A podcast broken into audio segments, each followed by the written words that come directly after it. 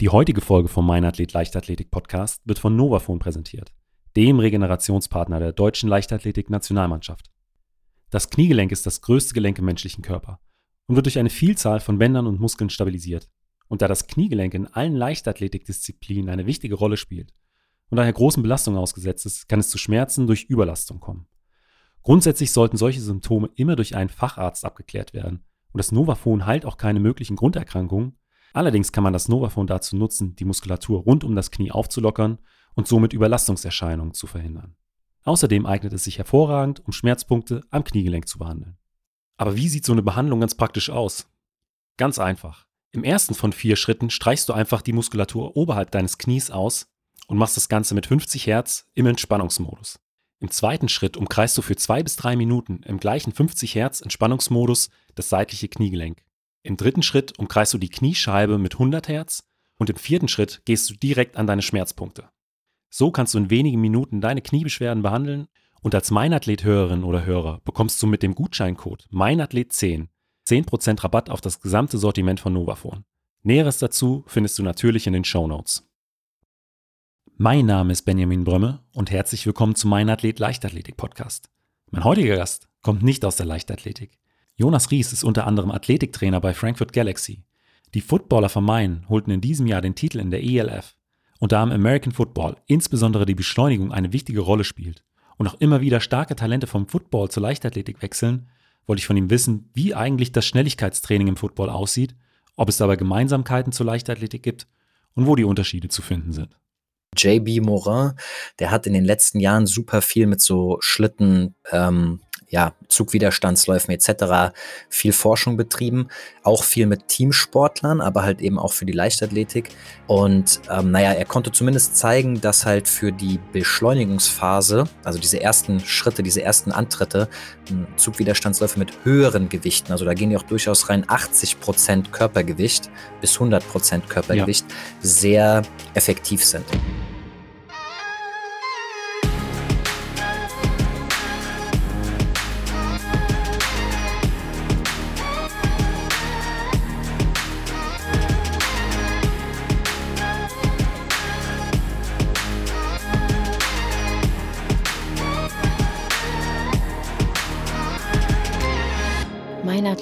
Der Leichtathletik-Podcast aus Frankfurt am Main. Hi Jonas. Hi Benny, danke, dass ich äh, hier sein darf. Danke für die Einladung. Jonas, äh, ich habe es eben schon im äh, äh, Intro so ein Stück weit angesprochen. Du bist äh, unter anderem Athletiktrainer für die United Volleys, einer der größten Volleyballvereine hier im Rhein-Main-Gebiet oder in ganz Deutschland.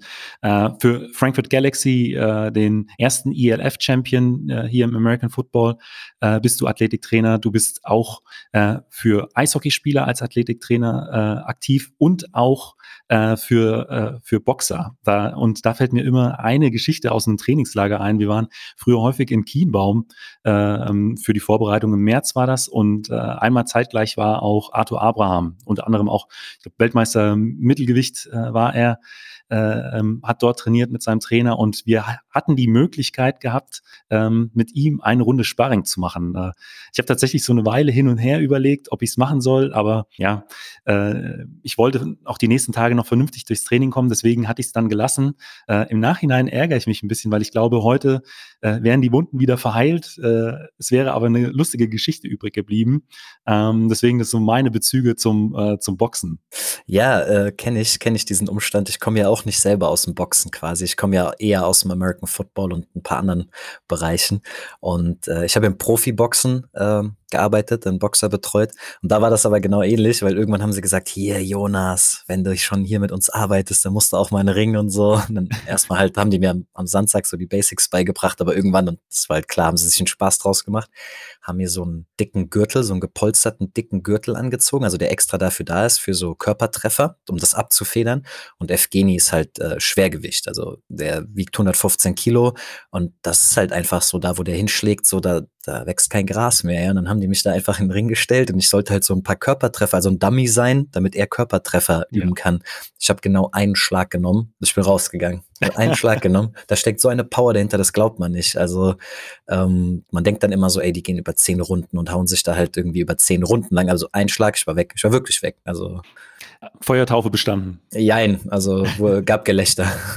ja, aber Feuer aber du sagst es ähm, gerade im Schwergewicht, also äh, was da für Kräfte äh, äh, am Start sind, dass wenn man da nicht wirklich äh, drauf trainiert ist, hat man da einfach keine Chance. Genau. Ja, und dann ist da auch, da, da sind dann spielen dann ja auch ganz andere Dinge noch eine Rolle, wie zum Beispiel, ey, wenn du das schaffst, dem eine Rippe zu brechen oder anzubrechen oder sowas, was durchaus schnell passieren kann, weil so gut kannst du jetzt die Knochendichte und äh, Belastungsverträglichkeit von Rippen auch nicht auftrainieren, dass das solchen Dampfhämmern da immer standhält, dann ist der Kampf in der Regel beendet oder zumindest sehr einseitig geführt. Und das sind natürlich auch Sachen, die durchaus passieren können. Und vom Kopf müssen wir natürlich gar nicht reden. Also da geht es schon auf Substanz. Ja, deswegen, aber du hast äh, die eine Runde äh, doch halbwegs schadlos überstanden.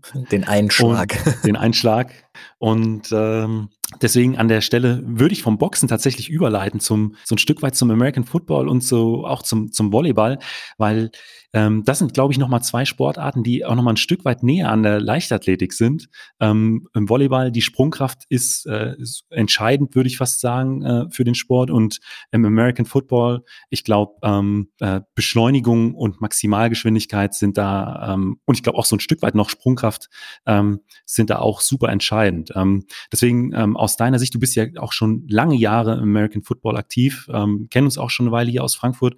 Deswegen so mal aus deiner Sicht, ähm, wo siehst du denn äh, vielleicht Gemeinsamkeiten zwischen der Leichtathletik und, und dem American Football?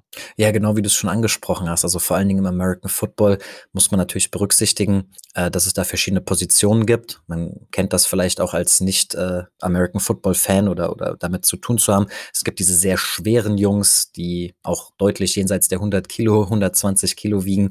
Bei denen sind natürlich die Anforderungen ein bisschen anders. Aber auf vielen, vielen Positionen ist vor allen Dingen Beschleunigungsfähigkeit ist das A und O. Also das macht den Unterschied.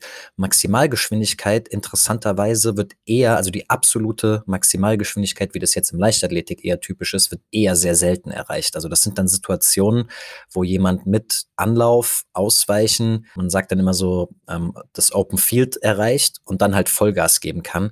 Aber da findet dann natürlich die Beschleunigungsphase in der Regel nicht so sauber und unbeeinflusst statt wie im Leichtathletik. Aber deswegen sind halt diese ersten Antritte, diese ersten Schritte ähm, ja, A und O, also leistungslimitierender Faktor. Und das ist auch zumindest in, ja, sagen wir mal, äh, bei drei Viertel der Positionen ähm, beim American Football das, wo ich im Athletiktraining auch den meisten Wert drauf lege oder Fokus drauf lege.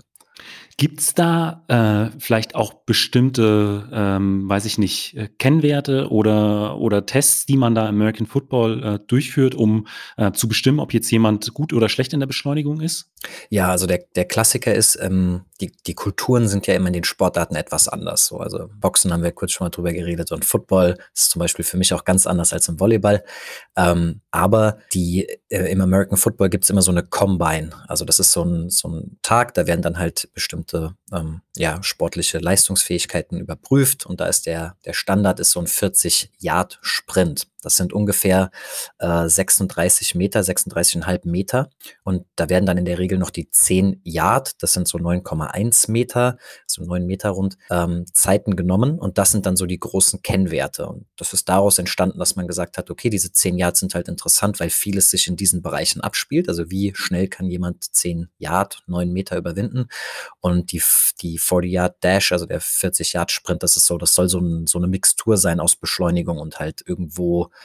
annähernd seinen Topspeed zu treffen. Also ja, das ist, das sind so die klassischen Kennwerte, um die Leistung da zu überprüfen. Und ähm, gibt, ist es bei euch auch äh, der Fall, dass, äh, ich weiß nicht, der ein oder andere vielleicht auch aus der Leichtathletik kommt, der dann so ein Stück weit äh, so eine, eine Sprintfähigkeit äh, schon, schon mitbringt? Oder ähm, baut ihr das im Training von Grund auf äh, selbst auf? Ja, also es gibt, es gibt das natürlich schon, aber es ist eher selten, dass Leute mit einer guten Ausbildung, einer guten leichtathletischen Ausbildung dann ins Football kommen. Und man muss auch sagen, auch da, ähm, natürlich, in beiden Sportarten muss man maximal schnell rennen. So ganz, ganz einfach ausgedrückt. Aber dann sind die, ähm, Bedingungen, unter denen man diese Fähigkeit halt abrufen muss, schon deutlich unterschiedlich. Das heißt, im Football habe ich einmal meine Ausrüstung an. Das ist natürlich eine Zusatzlast, die jetzt nicht äh, 10 Kilo wiegt, aber schon ein paar wenige Kilos zusammenbringt. Äh, Boden ist natürlich anders und ich habe natürlich Gegenspieler. Also das heißt, ähm, das ist so eine wichtige Fähigkeit bei uns auch, ähm, Agility. Agilität. Da muss man auch nochmal differenzieren zwischen der Richtungswechselfähigkeit und der Agilität. Richtungswechselfähigkeit heißt, ich weiß, was ich tun werde. Zum Beispiel, ich laufe jetzt bis zu diesem Hütchen und mache dann einen 90-Grad-Cut, einen Richtungswechsel 90 Grad nach rechts. Dann kann ich das vorplanen in meinem System, in meinem Körper, motorisches System, kann mich darauf einstellen. Agilität heißt, ich muss nochmal zusätzlich auf einen äußeren Reiz reagieren. Zum Beispiel, weil ein Verteidiger auf einmal vor mir auftaucht und einen Schritt nach links macht und darauf reagiere ich und mache einen explosiven Schritt nach rechts. Und das sind interessanterweise Fähigkeiten, die meiner Erfahrung nach im Leichtathletik natürlich überhaupt keine Rolle spielen, zumindest nicht in dieser Form. Und da habe ich auch eine ganz interessante Geschichte mal an der Sportuni hier in Frankfurt erlebt. Ich habe leider vergessen, wie ihr Name war, aber da waren zwei ähm, Athletinnen, ähm, eine Siebener Rugby Mexiko Nationalmannschaftsspielerin, Brenda hieß die, weiß vielleicht mal begegnet oder so. Auf jeden Fall hat sie da trainiert und sie hat äh, sich dort angefreundet mit einer, ich weiß den Namen leider nicht, aber einer sehr, sehr guten Leichtathletin, irgendwas Top 3 Europa. Äh, ich, also die ist auch hier in, in, in Deutschland, macht irgendwas für die Eintracht. Ich meine, sie kam aus Bulgarien, ich weiß es nicht mehr, trainiert immer in der Sportuni in Frankfurt und auf jeden Fall haben die beiden dann einfach zusammen angefangen zu trainieren auf der Bahn. Und dann hat äh, Brenda, diese Rugby-Spielerin, hat dann halt mal so ein paar Richtungswechsel auch eingebaut. Und das war so richtig faszinierend zu sehen, dass diese, ja, diese Fähigkeit äh, nicht, nicht da ist, also überhaupt nicht böse gemeint, sondern einfach nur, das ist komplett neu. Und sie war auch so total fasziniert und meinte so, okay, krass, so das spüre ich voll, das ist voll gut für meine Fußgelenke, das ist voll gut, so das ist ein ganz anderer Reiz, so richtig in den Boden zu hacken, die Kräfte zu absorbieren und wieder rauszudrücken. Ähm, und was natürlich im Football und im Rugby alltägliches Business ist. Ja, ähm, das, äh, die Geschichte kann ich so eins zu eins unterschreiben. Nachdem ich mit der Leichtathletik aufgehört habe, war ich einmal bei einem Auswahltraining, damals noch bei äh, Frankfurt Universe. Und ähm, da ging es mir eins zu eins genauso. Ähm, das Sprinten oder beim Sprinten geht es ja darum, möglichst alles äh, um einen herum auszublenden. Also dass man wirklich nur noch auf den Schuss reagiert und ähm, nichts mehr von, äh, von den Konkurrenten auf den anderen Bahnen mitbekommt und auch eigentlich nichts von den äußeren Bedingungen. Und das ist mir bei diesem Auswahltraining so unglaublich schwer gefallen. Zum einen, ähm, ja, äh, den äh, Quarterback äh, im Auge zu behalten, den Spielzug mitzubekommen, die äh, gegnerischen Spieler irgendwie im Auge zu behalten, äh, behalten und dann noch die die richtige Schrittfolge zu machen. Also als als Kurzsprinter ist man da, wenn man das das erste macht, äh, erste Mal macht, tatsächlich einfach überfordert. Also es ist ähm, was was komplett anderes. Ähm, deswegen interessant, dass du das äh, auch so auch so darstellst. Ähm, Nichtsdestotrotz, auch wenn viel äh, im, ich sag mal, bei den American Football Spielern ähm, an sich äh, im Trainingsaufbau äh, im eigenen Bereich was gemacht wird, ähm, sind die, die Frauen und die Männer am Ende des Tages doch sehr, sehr schnell. Man hat das ja in diesem Jahr auch gesehen bei äh, Metcalf äh, in den USA. Metcalf, genau. DK Metcalf in den USA, der in einem Rennen unter anderem mit, ich glaube, Mike Rogers gelaufen ist, eine 10, 35 Drei. oder ja, so. Ja, genau, genau. Ähm, einfach brutal schnell. Also auch wenn es äh, tatsächlich äh, im Fokus um die Beschleunigung geht, ähm, für eine 1035 braucht man auch eine gewisse äh, Höchstgeschwindigkeit. Also da wird äh, auch aus Leichtathletik-Sicht im American Football sehr, sehr viel richtig gemacht. Ähm, ja. Deswegen äh, wäre meine Frage, ähm, wie, wie sieht das denn so aus äh, im, im Football? Also ähm, wie sieht sprintspezifisches, sagen wir mal, Krafttraining im American Football aus? Mhm. Eine kurze Sache noch, was man nicht vergessen darf, ist, dass die in Amerika, ja, das sind ja, also Profis, die gehen ja durch dieses Highschool-College-System durch äh, und gehen dann möglicherweise in eine Profisportliga, wie dieser DK Metcalf. Und der war im College auch Hürdensprinter. Also das heißt, der weiß schon auch, was der da macht. Okay. Ja? Der hat eine gute leichtathletische Ausbildung. Ich fand es sogar eher interessant, dass man dann sagen muss, ey, so wie der gehypt wird im Football als der absolute Überathlet und hatte, ich habe es nochmal nachgeschlagen, eine Maximalgeschwindigkeit von 36,44 kmh mit Ausrüstung auf dem Rasen, mit Stollenschuhen okay. und im Football, wie du gesagt hast, mit einem ja. Football im Arm, den man auch nicht frei benutzen kann, diesen Arm dann so, wie man das möchte und so weiter.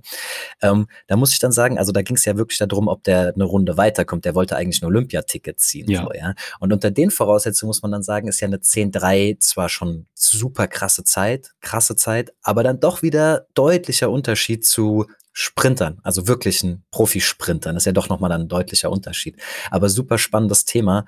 Und ja, deswegen, das kann man dann halt mit dem deutschen Football auf keinen Fall vergleichen. Weil ich stehe oft vor der Voraussetzung oder vor der Herausforderung, dass meine Spieler oder die, mit denen ich zusammenarbeite, eher keine gute leichtathletische Grundausbildung haben. Also das heißt, so ein Klassiker ist, wenn man ins Football kommt, dann gibt es diese Übung High Knees, Kniehebeläufe, ja, oder Butt Kicks, Anfersen. Aber das sind oft dann Bewegungen, die werden einfach nur gemacht, weil hat man schon immer so gemacht und irgendwie werden da Muskeln benutzt, die man braucht.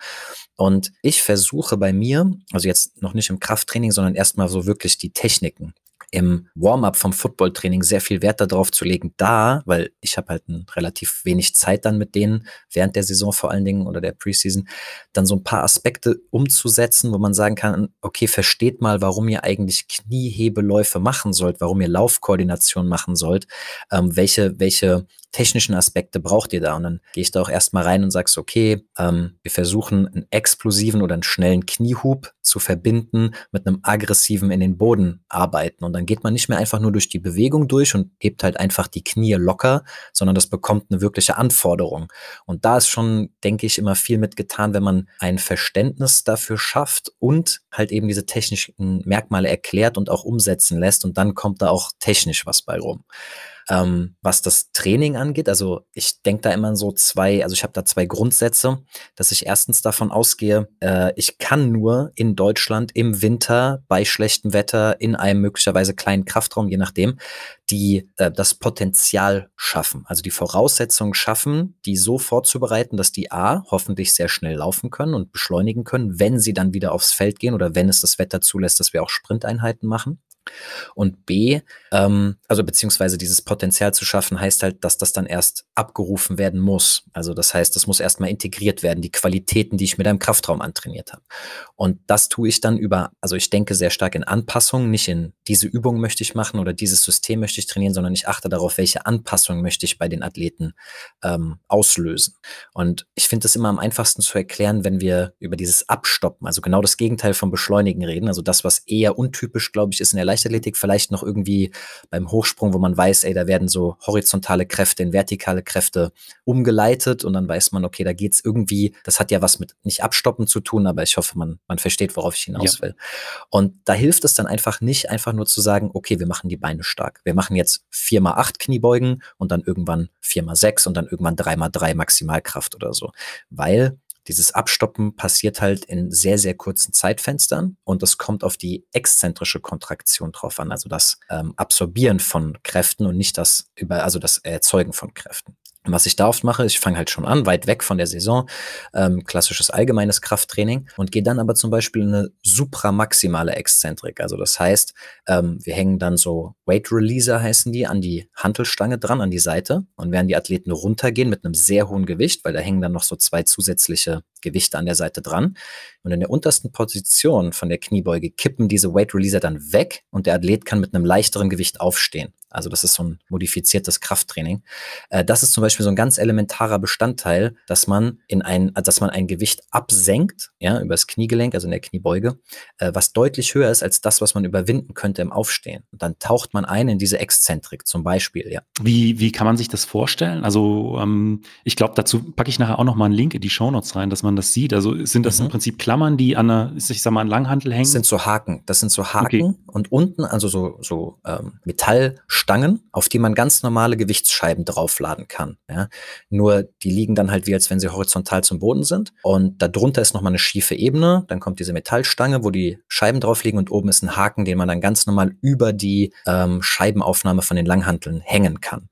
Und dadurch, dass unten die, die Ebene schief ist von den Weight Releasern, wenn die dann den Bodenkontakt bekommen im tiefsten Punkt der Kniebeuge, kippen die automatisch weg. Das heißt, die setzen auf dem Boden auf, kippen nach hinten weg und der Athlet kann aufstehen mit leichterem Gewicht.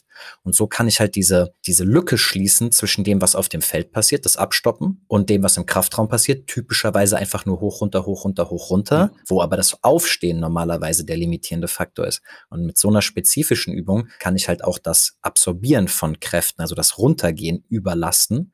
Muss natürlich dazu sagen, das ist dann auch noch langsam. Und das ergänzen wir dann in der Regel noch mit ähm, mit Landungen. Also das heißt, ich lasse die von einer Erhöhung äh, runterspringen und dann möglichst steif landen, also absorbieren. Und das sind dann diese schnellen äh, Kontraktionen.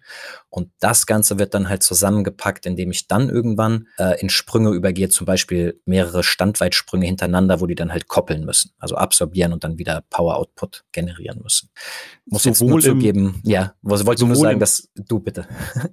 So, sowohl im äh, Football als auch im, im Volleyballtraining ja, aber im Volleyballtraining ist es ein bisschen anders, weil im Volleyballtraining ähm, passiert es ja nicht zum Beispiel, dass die mit 10 Meter Vollsprint, also Beschleunigung, voller Beschleunigung, quasi in möglichst wenig Schritten, möglichst in einem Stemmschritt, diese gesamte Geschwindigkeit ähm, absorbieren müssen und umlangen müssen. Ja? Im Volleyball ist es ja mehr so, dass es da so ein, zwei Auftaktschritte gibt und dann wird das Ganze in vertikale ähm, Richtung umgeleitet. Aber da mache ich das auf jeden Fall auch. Ähm, bisschen anders meistens, aber das spielt auf jeden Fall auch eine Rolle, weil so im dem klassischen Krafttraining, was man kennt, was nur mit Eisen, also mit der Langhantel funktioniert, ähm, da bleibt man immer konzentrisch limitiert. Also das heißt, da, da wird irgendwann kommt man nicht mehr hoch bei der Kniebeuge. Aber ja. man könnte theoretisch noch Gewicht ablassen.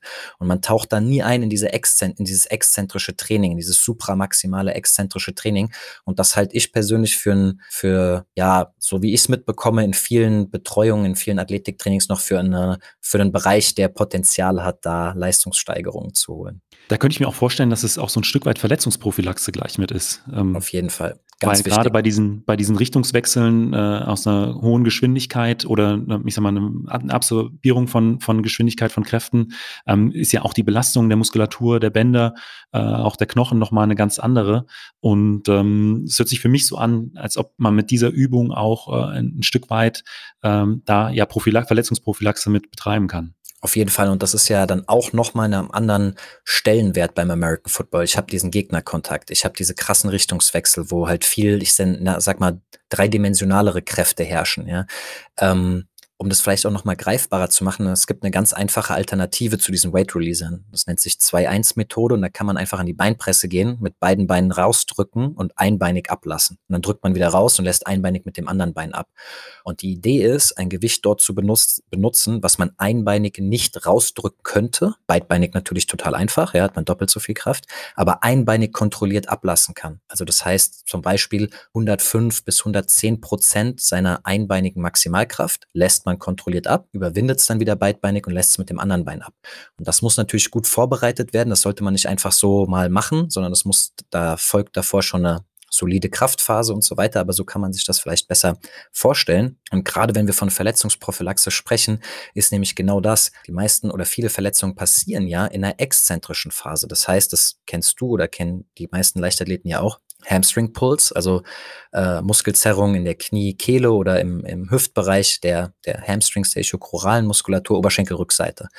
Das ist äh, eine Sache, die ja auch primär in der exzentrischen Phase passiert und wo man auch versuchen muss, diese Lücke zu schließen, also das vorzubereiten. Da kann man schon viel machen. Da gibt es viele Untersuchungen über diesen Nordic Curl, dieses ähm, kniende, also dass man sich einfach auf die Knie, hm, in den Kniestand heißt das geht. Also das heißt, Knie sind aufgesetzt, Füße dahinter und man ist aufrecht und äh, jemand hält hinten die Füße fest und dann lässt man sich nach vorne fallen. Und dann muss man halt aus den Hamstrings sehr stark gegenhalten. Oder eine andere Sache ist halt umknicken. Also im englischen Ankle Sprains, also Sprunggelenksverletzungen, das sind ja letzten Endes auch äh, exzentrische Bedingungen. Also da wird dann halt irgendwas überdehnt oder überlastet, wo man möglicherweise durch eine gute exzentrische Kraftfähigkeit noch gegenhalten könnte. Und ja, das kennen halt auch viele, dass wenn man nur mal leicht umknickt, dass man dann Muskelkater so an der Seite vom Unterschenkel hat. Und das ist in der Regel, weil diese Muskulatur exzentrisch belastet wurde und einen sehr schnellen, sehr intensiven exzentrischen Reiz abbekommen hat. Du hast jetzt auch schon äh, die Hamstrings angesprochen. Ähm, ist da der Nordic, äh, ähm, wie heißt der? Jetzt fällt, fällt Nordic Curl, Nordic Hamstring Nordic Curl. Curl. Ja. Nordic Hamstring Curl, so eine Übung, die äh, du dann auch mit ins Training einbaust oder ähm, hast du da nochmal äh, andere Ansätze? Ja, also in, in der idealen Welt gibt es auf jeden Fall noch mehr, worauf man achten muss. Aber das Wichtige beim Nordic Curler sind zwei Sachen. Erstens, ich kann diese supramaximale Exzentrik nutzen. Also das heißt, ich lasse mich mit gestreckter Hüfte nach vorne fallen, während meine Füße fixiert sind und die Knie abgesetzt sind. Und das schaffen in der Regel die meisten halt nur bis zu einem gewissen, zu einer gewissen Vorlage, bis zu einem gewissen Grad. Ja. Und das heißt, irgendwann kann die Muskulatur das einfach nicht mehr halten und ich falle nach vorne. Das heißt, ich tauche da schon mal in Bereiche rein, die ich seltenst in einem klassischen Krafttraining ähm, erreiche. Das zweite ist, es ist halt super einfach auf dem Feld umzusetzen. Das heißt, wenn ich über 50 Spieler habe, okay, jetzt nehmen wir mal die schweren Jungs raus, die sind da auch nicht so anfällig für, aber wenn ich mal irgendwie zwischen 35 und 40 Spieler habe, dann ist das einfach eine super gute Möglichkeit, Krafttraining, so wichtige Aspekte des Krafttrainings abzudecken, die sehr einfach umsetzbar ist als Partnerübung und so weiter. Das macht sie sehr, ähm, ja, interessant für uns. Aber man muss natürlich sagen, ähm, es gibt auch bestimmte Aspekte, die diese Übung nicht abdeckt. Zum Beispiel ist die Kontraktion nicht schnell, die ist nicht explosiv, die ist sehr langsam. Also ich lasse mich ja ganz langsam nach vorne ja. fallen und irgendwann falle ich einfach runter. Das zweite ist, sie ist beidbeinig, sie ist nicht einbeinig, so wie es im Sprint ja meistens ist. Ich habe ein Bein vorne, ein Bein hinten und da passieren dann halt irgendwo die, die Verletzungen. Das heißt, da ist mit Sicherheit nochmal ein Unterschied. Ähm, die Hüfte ist gestreckt und das Knie ist gebeugt, was auch relativ unspezifisch ist. Und das heißt, ich versuche das immer zu ergänzen mit genau diesen Aspekten, zum Beispiel einer ähm, Übung für die Hamstrings, die bei ähm, einer, in, einer, in, ja, in einer gedehnten Position endet oder anfängt. Also das heißt, so ein klassisches Beispiel wären Romanian Deadlifts oder Stiff Leg Deadlifts, wo ich halt bei gebeugter Hüfte und durchgedrücktem Kniegelenk, also genau das andere wie bei dem Nordic Curl, in eine Dehnung reinsinke und dann aus der gedehnten Position kontrahiere. Das ergänzt sich nochmal sehr gut, weil da bestimmte Anpassungen im Körper stattfinden, die auch, ähm, also Faszikellänge, die einzelnen Muskelfasern kriegen mehrere Sarkomere in Länge, nicht wie beim Bodybuilding parallel, also in Breite sozusagen, sondern in Länge. Das hat auch nochmal einen, einen, ja, ich sag mal, schützenden, verletzungspräventiven Charakter. Und dann versuche ich noch irgendwas explosiv Schnelles zu machen. ist jetzt ein bisschen schwer zu erklären, aber wenn man sich mal vorstellt, dass man in so eine Reverse Plank oder in so eine Backbridge geht, also das heißt, wenn man mit dem oberen Rücken auf einer Hantelbank aufliegen würde und mit den Füßen, also nur mit den Füßen, mit den Fersen auch auf einer Hantelbank aufliegen würde. Also dass man so eine Brücke macht. Ja, dass der Bauch zeigt nach oben, oberer Rücken liegt auf, Fersen liegen auf und dann äh, einen Fuß davon runternimmt, sich so vom Boden abdrückt, dass man wie so eine Art Sprung macht und dann muss man mit einem Bein auf der Bank aufkommen und plötzlich festmachen bei gestreckter Hüfte. Und da wirken diese Kräfte natürlich super schnell. Man kann sich das ein bisschen vorstellen wie den Moment, wo der Fuß beim Sprint beim aufrechten Maximalsprint den Boden berührt. In dem Moment, wenn ich diesen äh, Ground Contact habe, habe ich eine gestreckte Hüfte oder ich bin aufrecht, ich habe ein relativ gestrecktes Kniegelenk und plötzlich durch den Fußaufsatz mit den Spikes treten auf einmal plötzlich super hohe Kräfte auf. Wenn ich genau diese Position um 90 Grad drehe und mich halt ablege auf einer Hantelbank beim oberen Rücken und mit den Füßen, also mit den Fersen und da dann drauf donner und plötzlich festmachen muss und nicht durchsacken soll, dann wirken da halt diese Kräfte sehr schnell. Und das sind so meine drei klassischen Übungen supramaximale Eccentric Nordic Curls, ausgedehnter Position für die Faserfaszikellänge, Romanian Deadlifts zum Beispiel und dann das Ganze noch irgendwie versuchen, möglichst explosiv und schnell zu verpacken, zum Beispiel durch diese Übung, die ich versucht habe, eben bildlich zu beschreiben. Aber äh, das ist schon auch ein Fokus im Training, das, Auf jeden äh, Fall. im Krafttraining, das hört man, äh, hört man definitiv raus. Ja, das ist, ähm, das ist eine Pandemie. Das ist also Hamstring-Probleme ist eine Pandemie. Im, im, nicht im Sprinten glaube ich ja auch. Also zumindest begegnen mir öfter Sprinter, leichtathletische Sprinter, die mir dann erzählen, so ja, keine Ahnung, sechs Hamstring Faserrisse gehabt, wie auch immer. Und das, es gibt auch Gründe dafür. Also diese Muskulatur ist ursprünglich dafür ja gar nicht so gemacht. Ja, das ist so, so eine Art Sollbruchstelle und die kann man aber eben besser vorbereiten. Also man kann da schon einen spezifischeren Fokus drauf legen, dass man versucht, diese Strukturen so vorzubereiten, dass sie diesen Bedingungen, die da herrschen, besser standhalten können. Äh, kann ich auch so bestätigen. Äh, ich hatte auch mindestens einen Muskelfaserriss im Beuger. Also es ist äh, tatsächlich so eine ganz typische Sprinterverletzung. Ja, interessante Story. Wir kennen uns ja auch aus dem Gewichtheberverein hier in Frankfurt und ich muss sagen, so gut und großer Fan vom olympischen Gewichtheben ich war, damals in meiner jugendlichen Euphorie war ich so, okay, äh, olympisches Gewichtheben ist das beste Athletiktraining, was man machen kann. Das macht stark, das macht explosiv und so weiter. Dann habe ich da äh, ja zwei Jahre gehoben, so mindestens zweimal, eigentlich ja. dreimal die Woche. Ja. Und nach dem ersten Jahr, wo ich da war, ich hatte in der darauffolgenden Saison sechs Faserrisse. Sechs Stück. Also Re-Injury muss man natürlich sagen, aber sechsmal oder siebenmal sogar habe ich mir einen Faserriss oder eine, nicht eine Zerrung. Also ich war mehrere Wochen immer raus. Ja, ja. Ich habe es einfach nicht in den Griff bekommen. Aber das Ding ist, diese Übung oder diese Belastung, diese Anpassung, die ich mit den Übungen, die ich eben beschrieben habe, haben will im Körper, liefert das olympische Gewichtheben nicht. Es ist für die Hamstrings rein konzentrisch. Also das Anheben ist rein konzentrisch. Das Abfangen ist exzentrisch, aber das hat nichts mehr mit den Hamstrings zu tun. Das passiert in der Kniebeuge. Ja, ja. Und ich habe keine Belastung in der Kniekehle. Ich habe zwar eine explosive Hüftstreckung und möglicherweise starke Rückenstrecker, starkes Gesäß und vielleicht auch starke Hamstrings in der Hüftnah, im hüftnahen Bereich vielleicht, aber keine Exzentrik, keine Belastung der Kniekehle. Und das Ganze ist dann aber auch durchs Gewichtheben wieder aufgelöst worden, weil als wir die Trainerlizenz gemacht haben beim Bundesverband äh, Deutscher Gewichtheber, war da einer, der meinte, ihr müsst auf jeden Fall zwei Dinge zusätzlich trainieren. Das ist einmal die Kniebeugung, also Leg Curls, nicht Kniebeuge, ja. sondern Kniebeugung, also die Hamstrings in der Kniebeugefunktion Leg Curls, Nordic Curls etc. und Rumpfmuskulatur, Bauch. So, das sind zwei Dinge und dann war es auf einmal so, ja, stimmt, das ist total logisch. Und das hat mich halt eine ganze Saison gekostet. Aber es sind Erfahrungswerte. Wir haben uns ja jetzt schon so ein bisschen über die Exzentrik und äh, auch über die Beugermuskulatur unterhalten. Äh, Gibt es noch andere äh, Sachen, auf die du äh, im Krafttraining besonderen Wert legst? Äh, genau, ja, auf jeden Fall. Und zwar haben wir, das hat jetzt viel, hast du auch schon angesprochen, ähm, Verletzungsprophylaxe und auch ein Leistungsaspekt. Also umso besser ich abbremsen kann, was eine exzentrische Belastung ist, desto effektiver kann ich Richtungswechsel ausführen oder schneller. Ja, steifer könnte man dazu sagen. Vielleicht im, in der Leichtathletik so ähnlich wie eine steife Beinachse im Maximalsprint oder im Hochsprung, im Sprungbein. Ja. Ähm, genau, oder halt auch im Weitsprung wahrscheinlich. Und dann gibt es aber natürlich noch diesen ganzen Bereich Power Output. Also wie schnell kann ich Kräfte dann erzeugen, mobilisieren. Ja? Und da kommt dann das olympische Gewichtheben halt auf jeden Fall äh, zu seiner Berechtigung in diesem Bereich. Vor allen Dingen hier auch bei diesen schweren Jungs, die kann man sich dann vielleicht eher wie Kugelstoßer vorstellen, so in die Richtung, ähm, weil die müssen externe Kräfte, da kommt dann ein 115, 120 Kilo Mann in einen reingerannt und den muss man dann eben entsprechend aufnehmen und diese Kräfte mit denen umgehen können. Da ist das Gewichtheben natürlich eine super effektive Übung, weil man eben mit externen Lasten trainiert. Sprungform, was ich sehr viel mache, ist ähm, sogenanntes Velocity-Based Training. Das ist ein geschwindigkeitsorientiertes Training. Kann man sich so vorstellen, wenn ich eine Sprungkniebeuge ausführen lasse, sagen wir jetzt einfach eine Hantel mit 20 Kilogramm im Nacken und ich sage, alles klar, viermal so hoch springen, wie du kannst. So, dann kann man das einfach so machen. Man gibt sich Mühe, man, man macht das. Äh, man kann aber auch einen kleinen Sensor an diese Stange dranhängen der ist dann mit einer App verbunden, steht dann vor einem und der gibt einem sehr, sehr, sehr genau wieder, wie schnell man jetzt gesprungen ist, also wie viel Meter pro Sekunde man erzeugen konnte. Und das ist natürlich unglaublich motivierend für die Spieler, wenn die sehen, ey, ich war jetzt gerade 2,93 Meter pro Sekunde, 2,92 Meter pro Sekunde, 2,96 Meter pro Sekunde. Und das ist halt roher so Power Output, also wie schnell können meine Muskeln Kräfte erzeugen, was natürlich eher konzentrisch orientiert ist, also das Erzeugen von Kräften.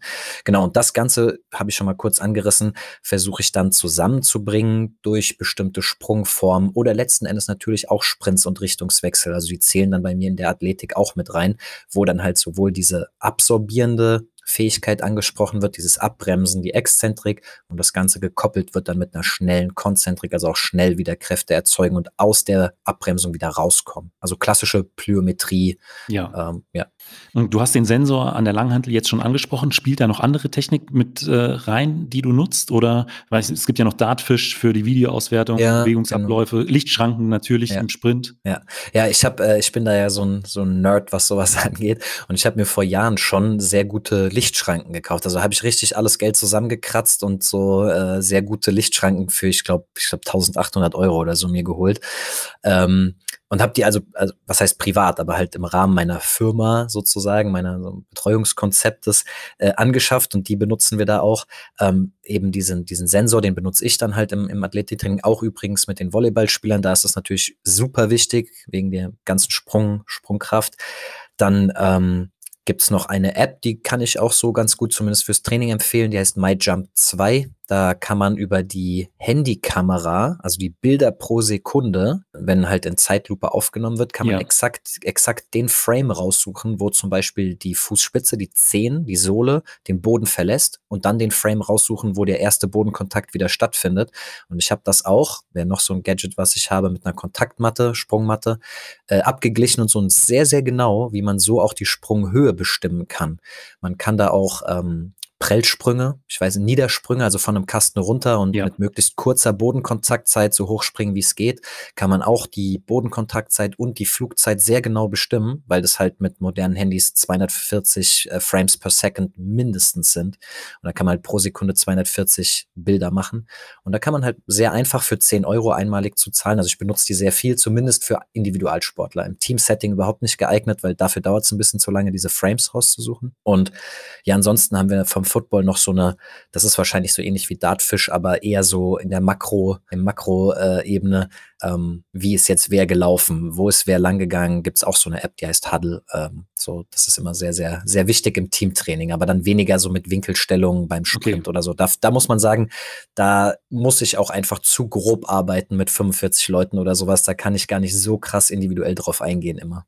Die äh, Lichtschranken, die du nutzt, von welcher Marke sind die? Äh, das heißt Chrono Jump oder Bosco Systems. Das ist eine spanische Firma. Also Bosco ist ein Wissenschaftler, der sehr viel gemacht hat, so Counter Movement Jump, Squat Jump, Reactive Strength Index, also diese Prellsprünge und Ja. was das aussagt im Körper und so weiter. Da hat er sehr viel Forschung betrieben und ist auch ursprünglich, glaube ich, so der Vater des Gedanken von diesem geschwindigkeitsorientierten Training mit dem Sensor. Und die haben halt irgendwie dann, glaube ich, auch eine Firma gegründet und da kann man relativ, relativ günstig, relativ alles, ähm, so Diagnostik-Tools kaufen. Zum Beispiel diese Kontaktmatten für Sprünge finde ich sehr günstig.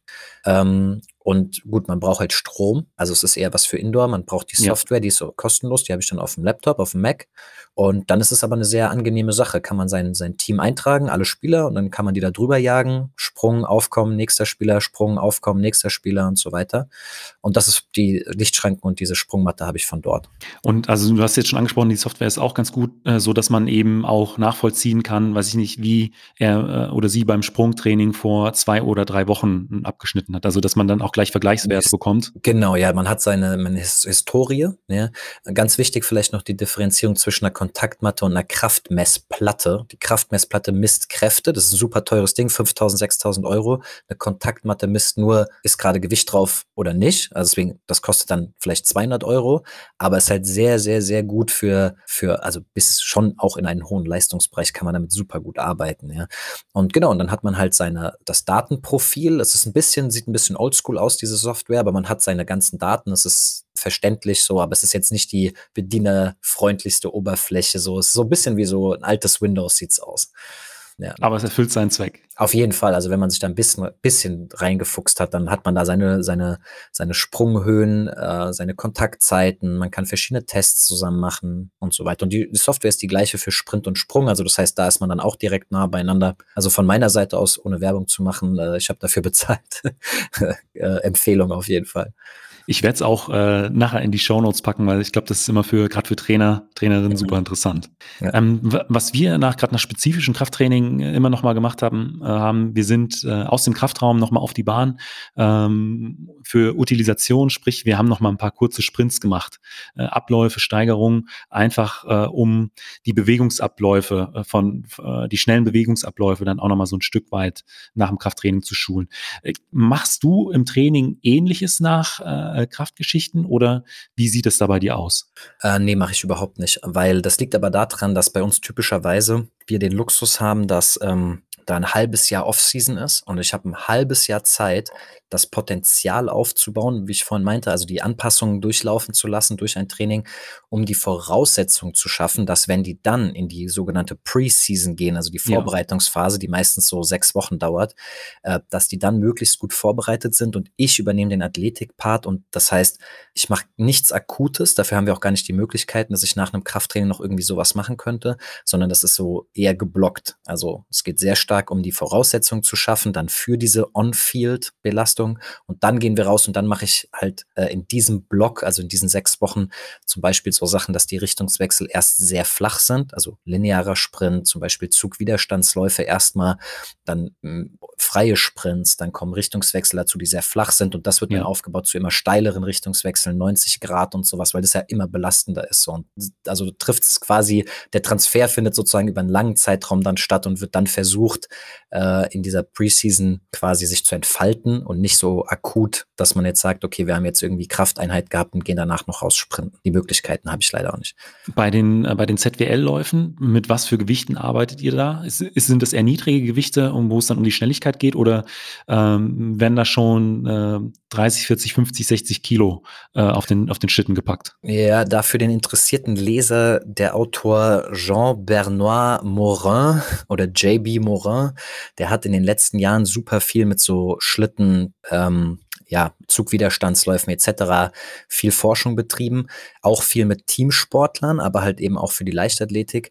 Und ähm, naja, er konnte zumindest zeigen, dass halt für die Beschleunigungsphase, also diese ersten Schritte, diese ersten Antritte, Zugwiderstandsläufe mit höheren Gewichten, also da gehen die auch durchaus rein 80 Prozent Körpergewicht bis 100 Prozent Körpergewicht, ja. sehr effektiv sind. Und ich kann, also ich habe das immer am besten verstanden, wenn man sich so eine, so eine Geschwindigkeitskurve anschaut oder man kann auch vielleicht die Bodenkontaktzeiten nehmen, so, dann sieht man ja, okay, der erste Schritt ist noch verhältnismäßig langsam, beziehungsweise die Bodenkontaktzeit relativ lang und dann nimmt das ja aber sehr schnell ab. Also da bist du wahrscheinlich eher der Experte, aber so die ersten ein, zwei, spätestens der dritte Schritt, da ist der Bodenkontakt ja schon relativ kurz.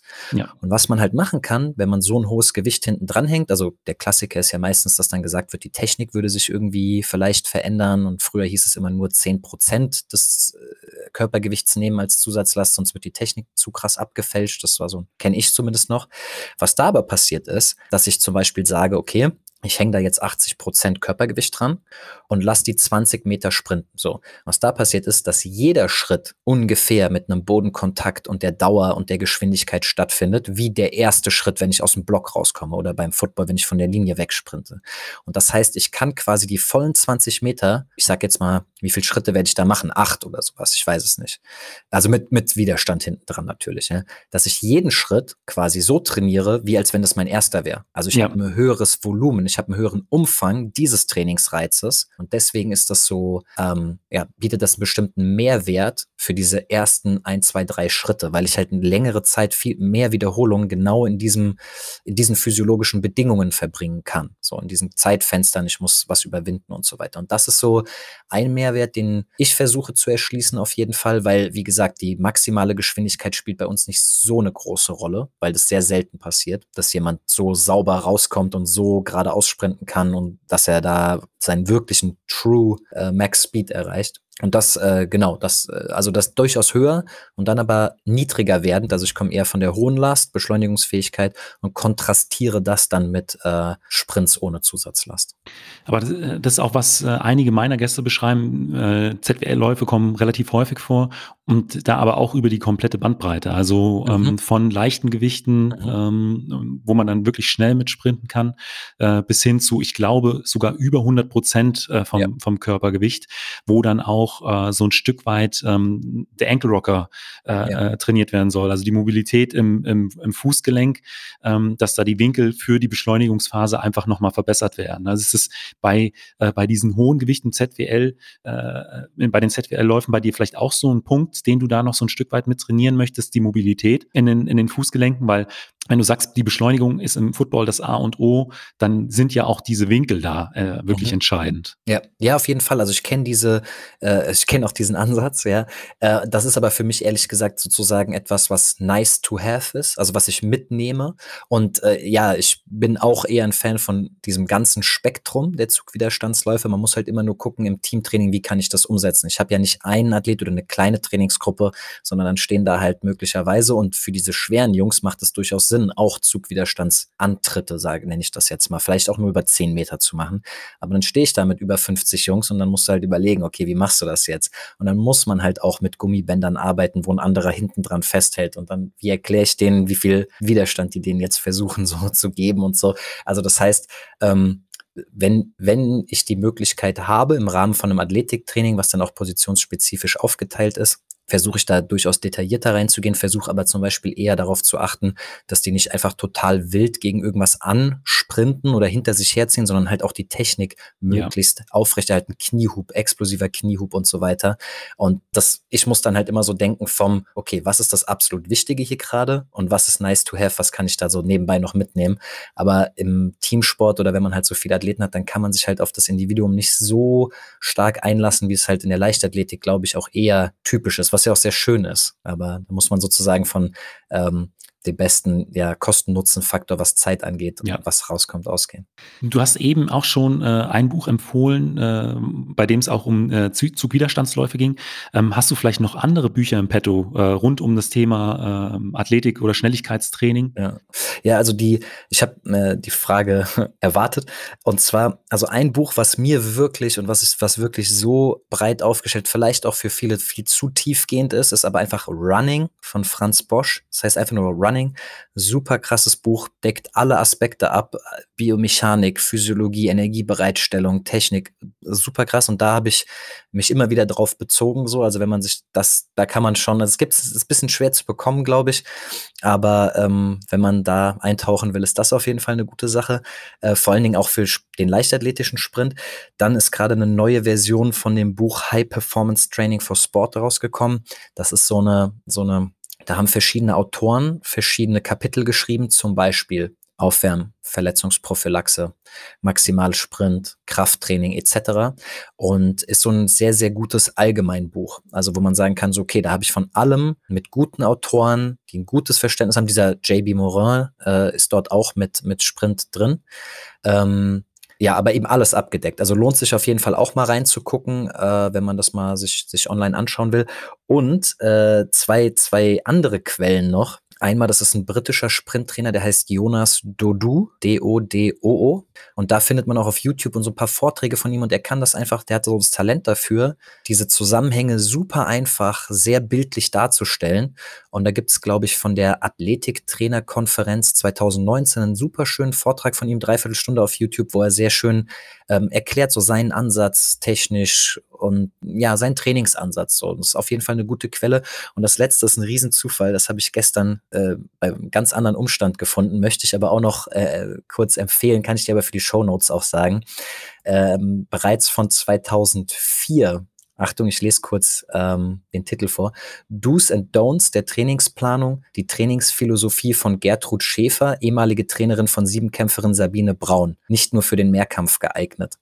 Ähm, Sagen dir die Namen was? Äh, so ein Stück weit, aber wie bist du da jetzt drauf gekommen? ich, ich, bin, ich bin ein harter Nerd, was, was äh, so Wissenschaft angeht und so weiter. Und das war ein wissenschaftlicher Artikel. Und als ich mir dann den Abstract durchgelesen habe, also sprich die Zusammenfassung von diesem Artikel, da ist mir richtig das Herz aufgegangen, weil ich habe das ja, oder wir haben das ja in dem Podcast so ein bisschen anklingen lassen.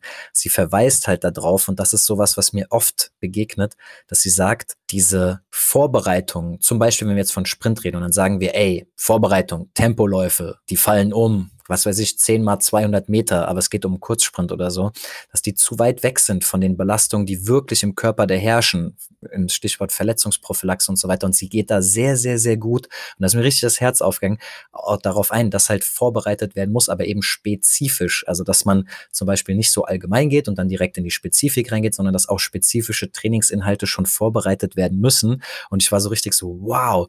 Also, das, das hat mir so aus der Seele gesprochen, wenn man sich halt ein bisschen mit der Physiologie auseinandersetzt alles, was ich über Exzentrik vorhin gesagt habe. So, das sind Details, aber die sind wirklich wichtig. Und dann kann ich nicht einfach sagen, ja, ich habe jetzt ein gutes Krafttraining gemacht mit sechser Wiederholungen Kniebeuge und jetzt lasse ich maximale Richtungswechsel mit maximaler Intensität trainieren. Das sind andere Bedingungen, die da herrschen, andere Zeitfenster, andere Kräfte.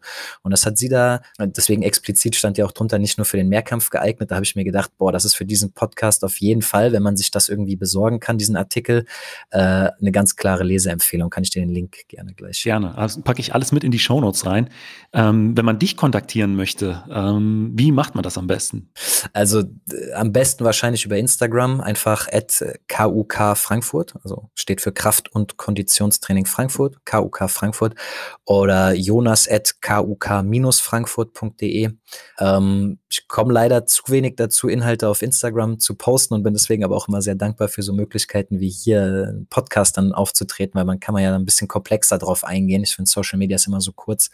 Ähm, aber darüber auf jeden Fall, wenn es Fragen gibt, auch gerne einfach anschreiben oder so. Und ich versuche dann auch äh, zu antworten, wenn es die Zeit zulässt. Dann äh, komme ich jetzt zu den fünf Fragen, die ich jedem meiner Gäste stelle. Und da ist die erste, was war ähm, aus deiner Sicht als ja, Trainer bisher dein, dein größter oder schönster Wettkampf? Jetzt vielleicht auch unabhängig von, vom Ergebnis, sondern da, wo die äh, größten Emotionen dranhängen. Ja, ist auf jeden Fall mit, mit Ergebnis, weil das ist eigentlich auch eine schöne Story. Ich habe angefangen mit American Football, weil ich das Training so geil fand dafür. Sprinten, Gewichtheben und so weiter.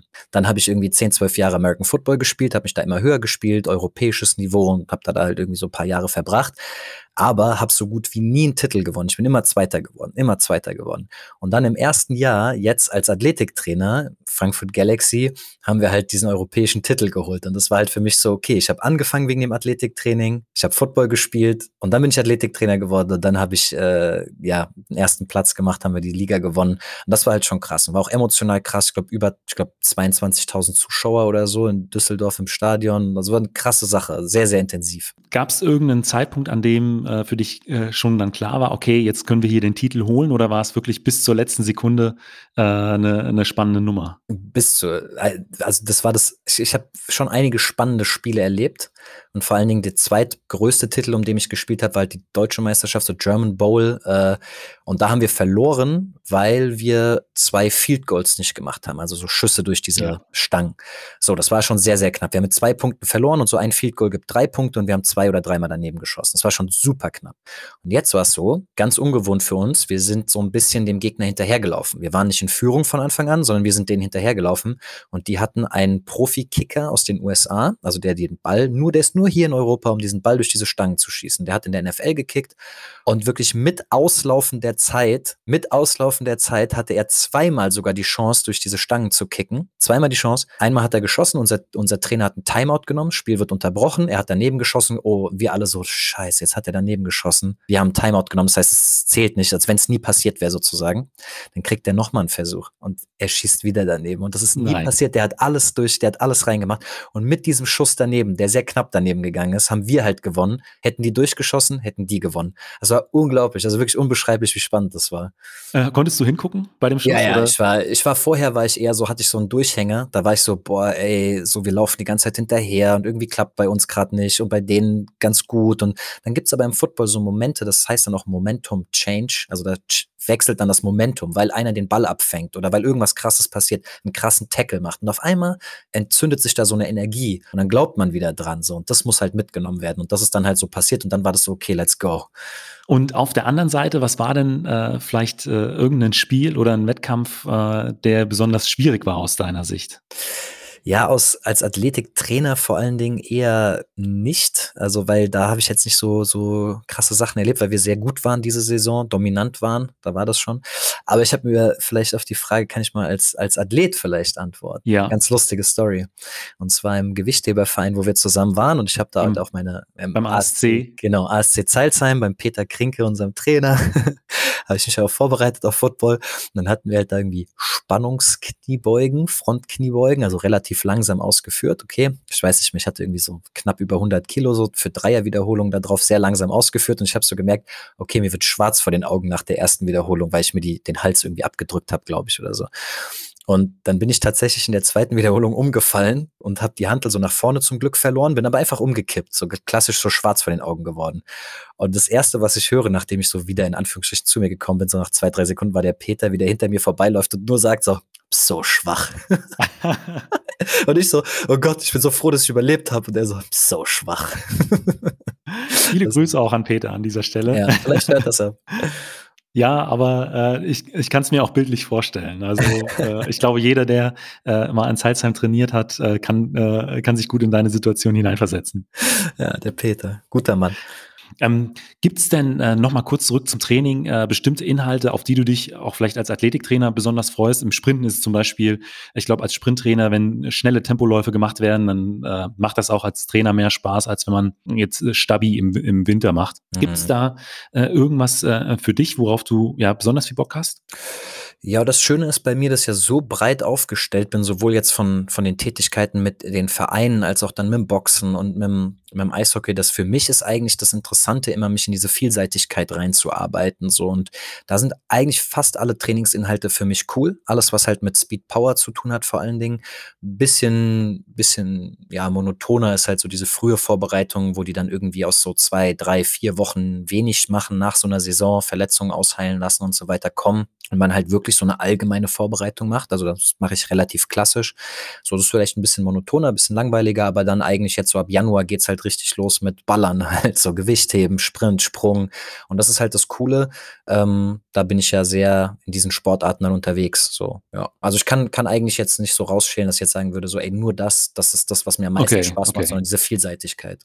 Ähm, dann äh, erübrigt sich im Prinzip auch schon fast die zweite Frage dazu, ähm, dass du so wirklich was hast, worauf du überhaupt keine Lust hast, wo du aber weißt, okay, es muss jetzt sein. Also, beim, als Athlet war es bei mir immer Fußstabilisation im Sand. Mhm. Also Äh, ist einfach, ich fand es unglaublich langweilig. Aber es Ja. ist halt wichtig, um äh, ja, Verletzungsprophylaxe zu betreiben.